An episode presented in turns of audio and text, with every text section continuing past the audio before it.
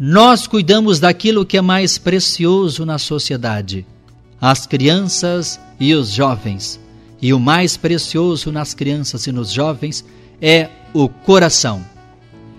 Apresentamos a você, caro ouvinte, a segunda parte do nosso programa sobre Deus, Crônicas para pensar o amor na juventude.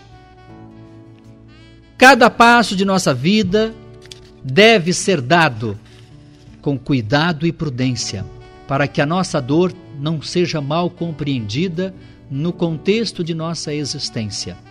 Deus não nos dá nem a dor nem o sofrimento. Ele nos dá a vida na sua totalidade.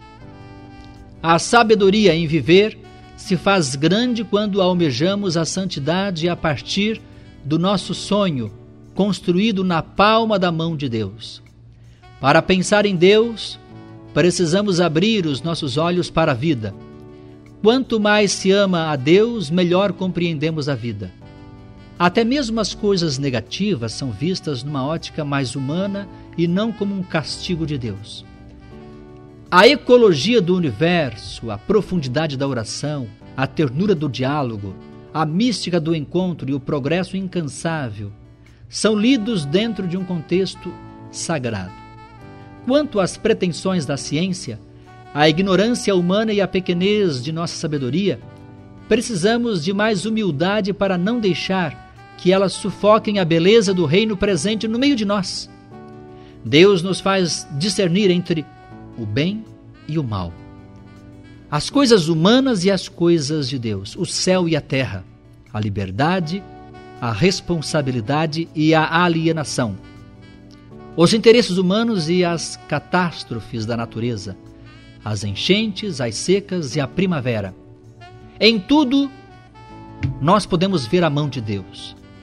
Mesmo nas páginas mais negras da nossa história, Deus não deixou que as coisas acontecessem por sua força, mas pelo intercâmbio dos interesses humanos, sem anular a força da natureza. Deus não fica fazendo milagres a toda hora para ir corrigindo as coisas que ele criou. O seu proceder é simplesmente justo e infinitamente misericordioso. Com a inteligência, Deus pode nos fazer mais prudentes e muito mais comprometidos com a nossa própria vida. Deus é tão amplo e tão misterioso que fica praticamente impossível encerrar um discurso sobre ele. Não posso deixar de dizer alguma coisa sobre o nosso Deus que é uno e trino, uma pessoa, né, um só Deus e três pessoas. Nele se encerra o mistério da Santíssima Trindade: Deus Pai, Deus Filho e Deus Espírito Santo. São três pessoas que se identificam na divindade. Mesmo sendo três pessoas distintas, a divindade delas é uma só. O próprio Deus, na sua interioridade, é um missionário permanente. Em Deus há uma novidade constante que vai se fazendo na medida que o amor exige novas manifestações. Deus é aquele que se revela ao longo da história, se encarna e permanece no meio de nós. Nunca quis ser visto como o Todo-Poderoso.